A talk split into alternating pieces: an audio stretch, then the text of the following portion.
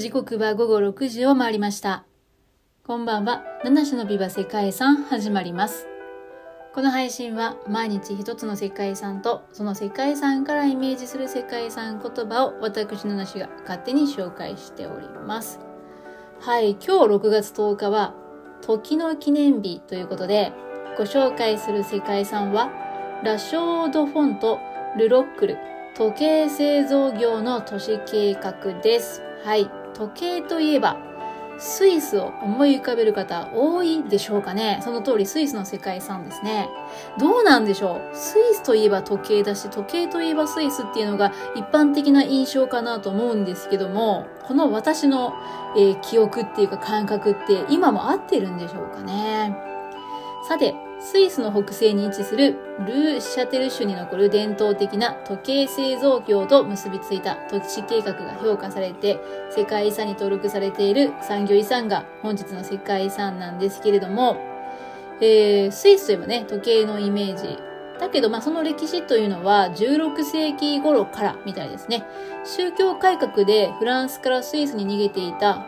宝石細工の職人たちがその技術を応用した時計作りを始めたのがきっかけというふうに言われています。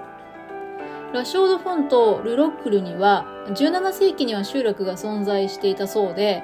緩やかな南向きの斜面にある町で、日当たりはいいんですけれども、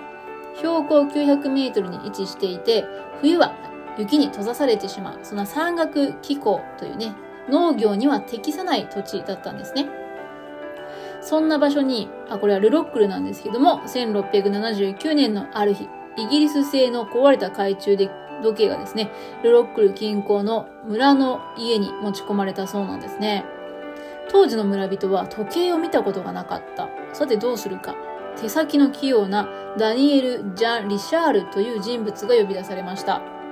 ジャン・リシャールは時計を分解して気候の研究から開始して不足した部品は自ら製作して時計の修理を行いました。彼は修理が終わると今度は一から時計を製造して1681年にこの地方の第1号となる時計が完成したと言われています。その後、ルロックルに時計を製造するための工房をオープンして、各種パーツ製造であったり、組み立て、仕上げ、まあ、こういったところを専門ごとに工房を分割して分業体制を整えました。すごいですね。いや、運命的な出会いだったんでしょうかね、時計と彼は。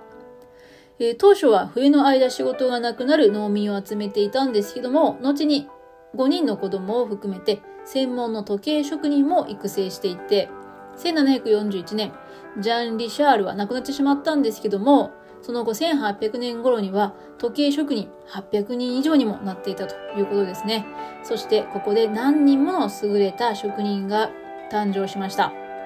18世紀の初頭になると、時計部品の製造は隣の町であるラショードフォンでも行われるようになりました。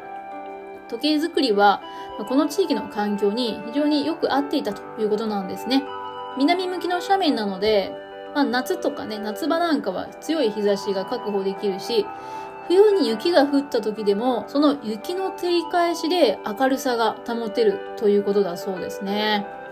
そんなラショード・フォンは17世紀から時計作りが、え、行われたんですけども、19世紀初頭に起こった大火の後に時計産業の町として計画的に再建されています。世界的にも有名なスイスの時計産業を存在する、あ象徴する存在、象徴する存在とも言える二つの町なんですけども、実はルロックルでもですね、1800年代に火事が、大火が起こり、えー、都市計画を採用して再建されたそうです。はい。ということで、今日はちょっと駆け足で紹介したんですけども、この世界遺産本当に面白いなと思う世界遺産の一つです。産業遺産ですね。なのでよかったら歴史とか世界遺産とかを語るラジオ聞いてみてください。さて今日の世界遺産言葉なんですけれども、はい、時計といえばスイス。スイスといえば時計。まあこれがね、合ってるかどうかわからないんですけども、一般的な印象じゃないでしょうかね。ということで本日の世界遺産言葉は、一般的な印象です。